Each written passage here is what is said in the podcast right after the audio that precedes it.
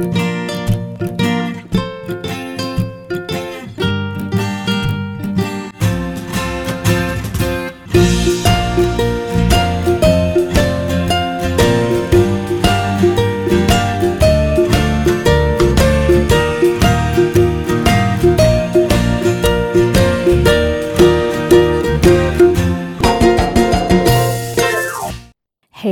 们这么有缘，你竟然这么恰巧的听到这个节目。你今天在家里上班，还是要出门工作呢？不管是要去的目的地是哪里，请都让凯莉的声音和你在一起。Hello，我是凯莉 Kelly，凯莉陪上下班是又 What's Up 在干嘛的短篇通勤单元。我们尽力日更到日更，非常感谢大家长时间的支持。喜欢这个单元的话，请千万记得在你收听的平台上面订阅我们，或是来脸书、IG、YouTube 找我们玩。是的，我们有一个日更 YouTube 频道，搜寻 Yo What's Up 在干嘛就有喽。以及帮我们留个五星评论，支持我们的创作，五颗星星一世情。山姆凯莉，感谢您。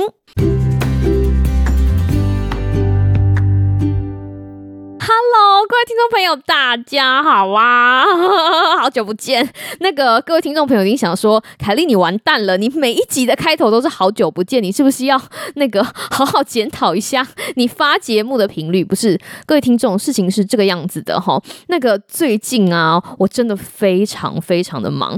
我其实真的有记得要录节目哦，你知道吗？我有一天就是忙到，然后把所有事情通通弄好了，然后。拿着我的手机在写我的大纲，然后一边想着说啊，我好久没有跟听众朋友聊天了，我今天一定要把这个、这个、这个、这个跟他们分享。然后，然后，然后，然后我就睡着了，没有错，我就握着手机这样睡着。然后醒来的时候，还以为我把节目录完了，因为很好笑。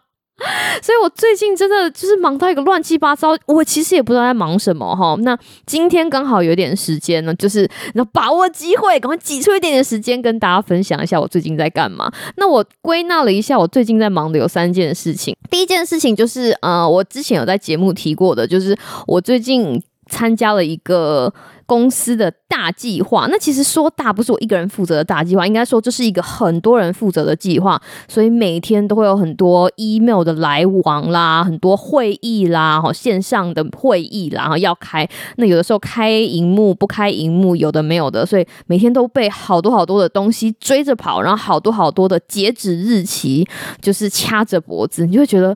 天呐，怎么会这么忙哈？那因为我们在不同的行业嘛，所以我想说，举一个例子会比较好好了解。就像会计师有没有，或者是做税务的人员，你们就会在某几个月份，就比如说啊，要交税了，对不对？要赶快帮客户把这个税弄出来。那几个月你就会忙到没天没夜，然后忙到饭也吃不好。我觉得我现在就在我这个的行业就是这样。那会一直忙到什么时候呢？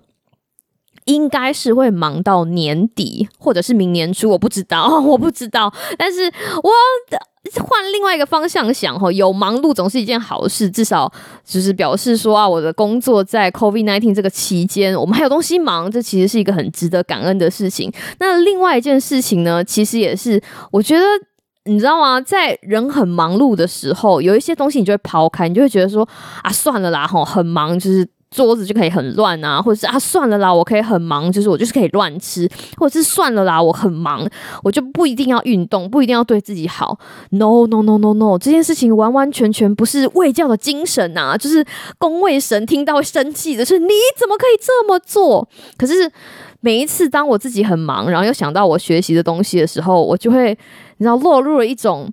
小天使跟小 恶魔的状况，就小天使就说：“Kelly 呀，你知道吗？不管你多忙，你还是要好好生活。”可是小恶魔就：“Come on, Kelly，你现在已经忙成这样，你还要兼顾那些你坚持的什么东西吗？”所以，当小天使跟小恶魔在拔河的时候，就是一个很有趣的状态哈。我不知道你会不会有这样子的状态，就是你在很累的时候，有的时候你就觉得诶，快要濒临崩溃了，然后这个时候心里的深处突然有一个声音告诉你说。嘿，你应该要好好生活，对不对？所以我现在在尝试，在我这种很疯狂的生活中，哈，试着找出一个能够让自己很清醒的，或者是试着找出一个让自己可以好好生活的频率。当然没有办法像以前那样，譬如说，呃，每天好好的弄啊，弄完之后还摆拍很漂亮的照片，然后 po 上网 po 上去弄给大家看。但是尽量哈，就是我想要知道，说我可以在这么混沌的情况之下，到底可以用我的所学好帮助到自己多少。所以，如果想要知道 我的实验结果，就是我在自己身上做实验哦。如果想要知道这样子的实验结果的话，要继续锁定我们的频道哦。天哪，我讲了好多。第二件事情说我在忙什么呢？哈，就是我去看牙医了，耶、yeah! 那个追踪我们频道很久的听众应该知道，我一直有在戴牙套。前阵子因为 COVID 的关系，我有一段时间就是没有回去看医生。然后这个医生呢，就你知道吗？死命抠。他这种知道我打完两剂疫苗之后，他就一直跟我讲说：“Kelly 啊，你要回来啊，就是你的新的那个牙套来了，我们要来换。”所以我就去看牙医了。然后呢，呃，我之前的那个牙套戴了好一阵子嘛，那现在换了新牙套。那我旧听众可能会知道，新的听众可能不知道，就是我的牙齿咬合一直有一点问题，所以从以前到现在，我的上门牙跟下门牙都没有见过面。一直到矫正之后，他们有一天我讲话哦，然后不小心上下门牙撞在一起的时候，我记得我那天就，我老公就在旁边跟我讲说，你怎么了？我就跟他讲说。我上下门牙撞在一起了，然后他就跟我讲说，你没事吧？我就说我好想哭啊，就是我人生第一次上下门牙撞在一起，因为咬合的关系哈，就有的时候在吃东西的时候有一些牙齿不能用，所以非常想要继续下去的一件事情就是把牙齿矫正好来。那那天呢，我去找牙医，然后拿我接下来要做矫正的新牙套。那那天 就有一个牙助跟我讲说，哦，那新的牙套可能又有点紧，他说还是你拿去旁边的洗脸槽哈试试。看装装看，那如果不行的话，你再叫我，我来帮你。我就说哦，好好好。我把旧牙套拿下来的时候，把旧旧牙套洗一洗，放在旁边，然后新牙套放上去，然后他说，呃，这会不会太紧？然后放上去的时候一推，哇，好紧，就是那种紧的感觉，就像你头上戴了那种很紧很紧的那种发箍，或者是你觉得你头发像孙悟空被唐三藏从后面扯一样。我那个时候就有一种痛到眼泪飙出来的感觉，而且更惨的是。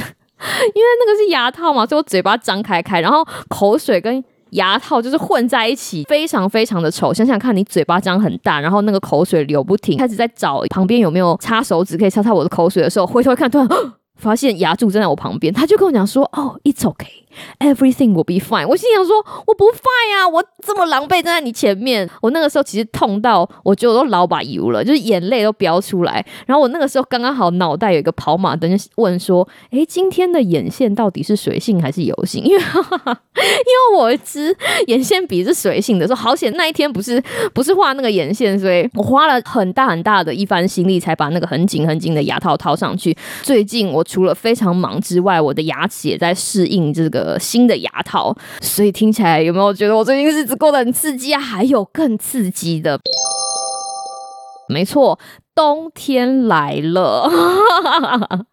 就听众完完全全知道冬天来了对凯莉是什么样子的意思哈。如果你有听以前的凯莉陪上下班，我曾经讲过，我非常没有很喜欢冬天，可是。自从有了阿波，我家小狗阿波不一样，因为它在冬天的时候，它也只有在冬天的时候会跑来跟我钻棉被。没错，最近它就开始跑来跟我钻棉被，所以每天早上要起床的时候，就会变成我每天最幸福的时光，因为它就会咚咚咚，它就会用手拍拍我的呃棉被，然后钻进来，然后卷一圈，就是蛰伏在我胖胖的大腿旁边。不过，好，不过就像人一样，人如果懒惰就会增加体重，小狗也是。我最近发现，可能是因为冬天的关系，也可能是因为我们最近在。阿波的体重 控制上面没有花这么大的心力，所以他在冬天来临的这个时候，这个体重有一点点要上升的趋势。哇，那各位听众，如果你是我们忠实顾客的话，你完完全全可以知道我为了我们家胖狗阿波的减重哈，是花了多大的心力。我想说，这样不行不行，我们必须要在他还没有变得更胖之前，就抓阿波认真走路。应该说，从我们意识到冬天到了之后开始，就是很认真的。抓紧很多机会，就是带阿波出去走路。当然了，他还吃还是要吃嘛，但是希望在冬天也能够维持他一定的运动量，就是穿外套啊，然后围围巾啊，戴鸭舌帽啊，就是为了要陪公主散步。跟阿波一起出去运动，我觉得还不错。然后因为我自己也可以运动到，而且还看到很多阿波很有趣的情况。好比说，因为我们家阿波是一只乡下狗，就是它从乡下的收容所来的，所以它到大城市之后会对很多东西很手足无措。它对手扶梯非常的手足无措。我记得它第一次看到手扶梯的时候，整个吓呆，它就对着手扶梯一直叫，因为它不知道为什么这个。楼梯会动，他不知道怎么踏出第一步。然后一刚开始是我老公，就是抱他上这个手扶梯。然后后来他慢慢在手扶梯上面摸索到他自己上楼梯方式跟下手扶梯的方式。那这个事情很有趣哦，我有放在线动，然后我就用言语解释一下。他上扶梯的时候，基本上他的前脚跟后脚会在两个不同的阶梯，也就是说他会把前脚放在上一个阶梯，然后把后脚放在下一个阶梯，就很像狮子王一样，他就把前。延伸这样挺起来，所以他上走扶梯基本上都是抬头挺胸的，非常可爱。那他下手扶梯的时候，也是坚持 前脚要放在前一个阶梯，然后后脚要放在后一个阶梯，所以就变成了很像伏地挺身的样子，非常好笑。这就是他，就是你知道乡下小狗进了城市之后，跟城市里面不同东西互动哈，产生了非常有趣的现象。因为 然后很冷的时候，如果爬那个在外面的楼梯也会很冷，所以我们就很偷懒的就会带他坐手扶梯，然后就看到他很有趣的地方，好吧？下次如果跟他一起出去走路啊，看到什么有趣的故事，再跟大家分享。好啦，跟大家稍微报告完我最近的近况呢，我们要来跟大家讲今天想跟大家分享的故事的听众讲说，哈，你讲到现在还没有讲故事吗？嘿，不好意思，马上今天的故事要开始了，让我们继续听下去。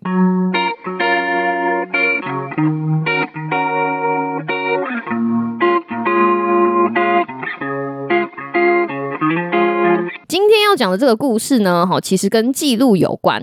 在卫教的领域上面，其实写日记或者是做记录，或者是对自己做实验，其实一直都是一个非常重要的概念哈。先讲一个例子给大家听，大家可能就比较了解这件事情。要拉回来我的工作，不是说我最近在忙一个很大的企划吗？跟很多人一起，然后呃，你知道吗 人多嘴杂，当这个会议有很多人的时候，哇，有的时候你会觉得哦，很多人可以贡献很多有用的意见，可是有的时候很多人贡献的很多意见，只会让你想要白眼而已。但是谢天谢地。好险！现在我们都在家里上班，所以只要镜头没有打开，你翻白眼翻到天边是不会有人看到的。只要你的声音可以保持微笑，就譬如说，嗯哼，嗯哼，然后翻白眼。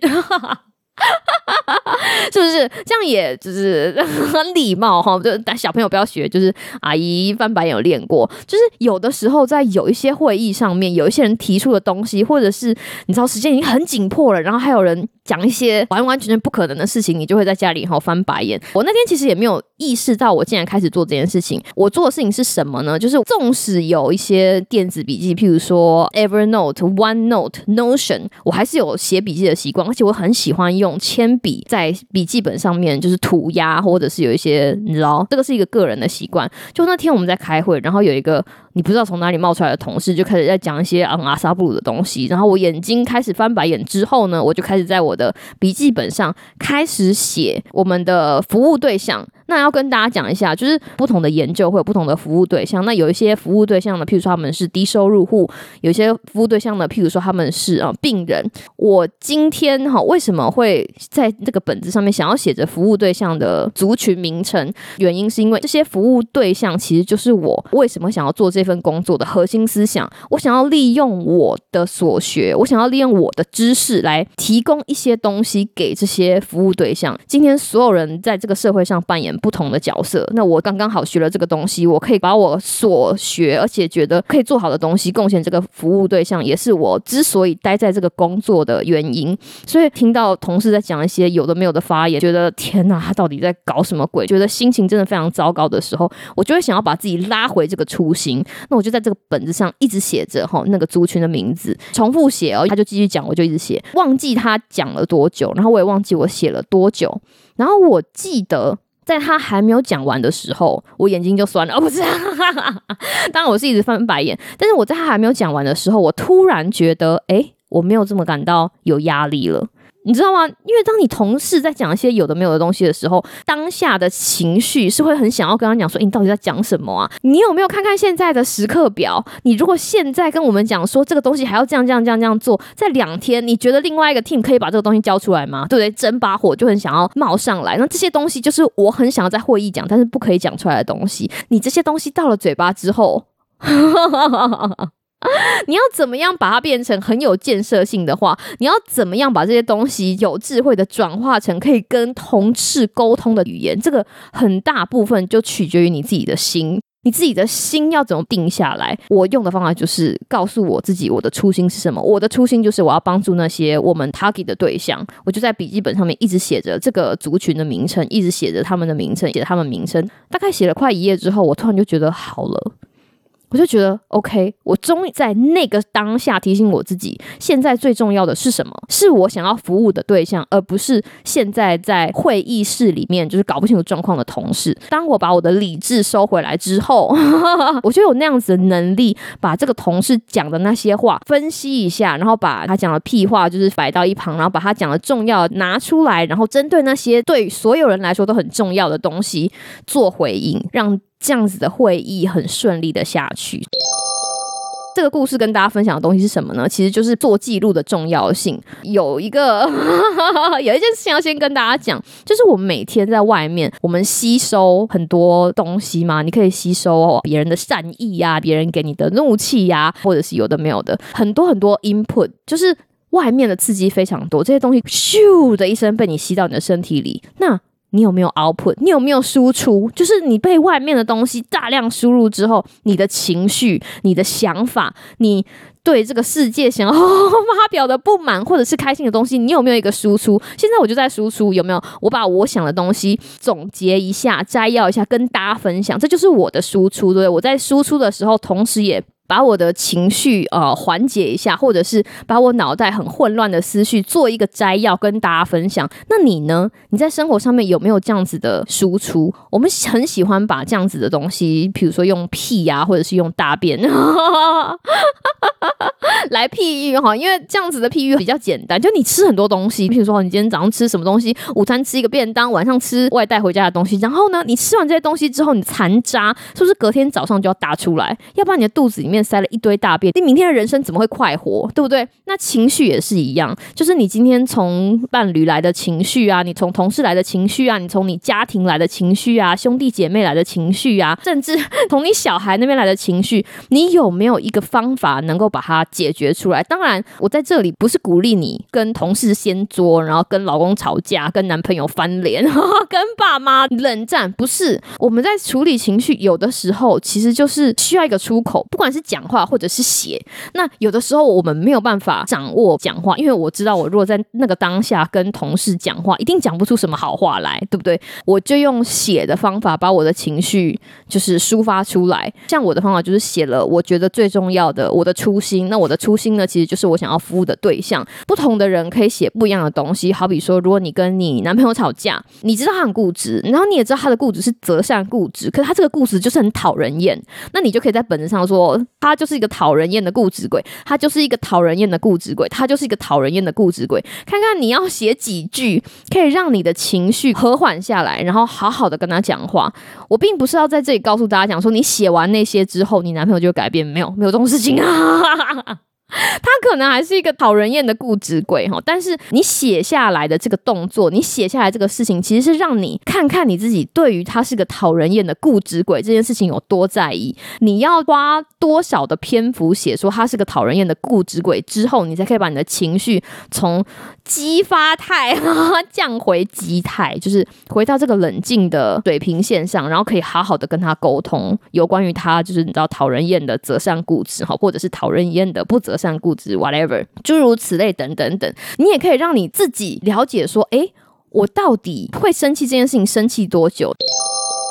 比如说你一个人生闷气，你会想要做一些有的没有的事情，比如说你想要漫无目的的划手机，这些方法可能可以解决你的情绪，但这都不是一个真正所谓健康而且有效而且可以量化的排解情绪的方法。那如果你可以利用笔记本来抒发情绪的方法，你可以写任何的事情，比如说我的男朋友就是很糟糕的固执鬼，我男朋友就是很糟糕的固执鬼，你男朋友就是很糟糕的固执鬼，或者你甚至可以骂他，就是他这么固执干我屁事，他这么固执干我屁事，他这么固执干我屁事，说不定骂了五十次、一百次之后，就让你可以好好的把心情静下来，然后好好的跟他进行沟通，而不是带着整个怒气去跟他吵架，因为这样子并不会帮忙事情的走向，而是会把这个事情导向更糟糕的阶段。那跟同事相处更是这样，因为你知道，生活是生活，工作是工作，我们并不需要把工作很糟糕的经验，就是影响到我们的生活，甚至我们的心情。在一个办公室工作，就是要把这个事情做好，对吧？这就是今天想要跟大家啊、分享的事情。如果你也有这种，哎，我每天有一种那种情绪郁结在心里，不知道怎么样解决。跟你推荐哈，就是拿本笔记本，写出你想要说的，写出你的抱怨，写出你的不开心，然后看看到底 你日复一日做这样的练习之后，你会不会发现说，哎，你的情绪就比较容易缓解，让你比较容易从很慌乱的情绪下面恢复平静。小小的故事跟一点小小的我解决问题的方法跟大家分享，希望以后还可以继续跟大家分享有趣的东西哦。我是凯莉，希望你有个美好的今天跟明天，那我们就下次再见喽，拜拜。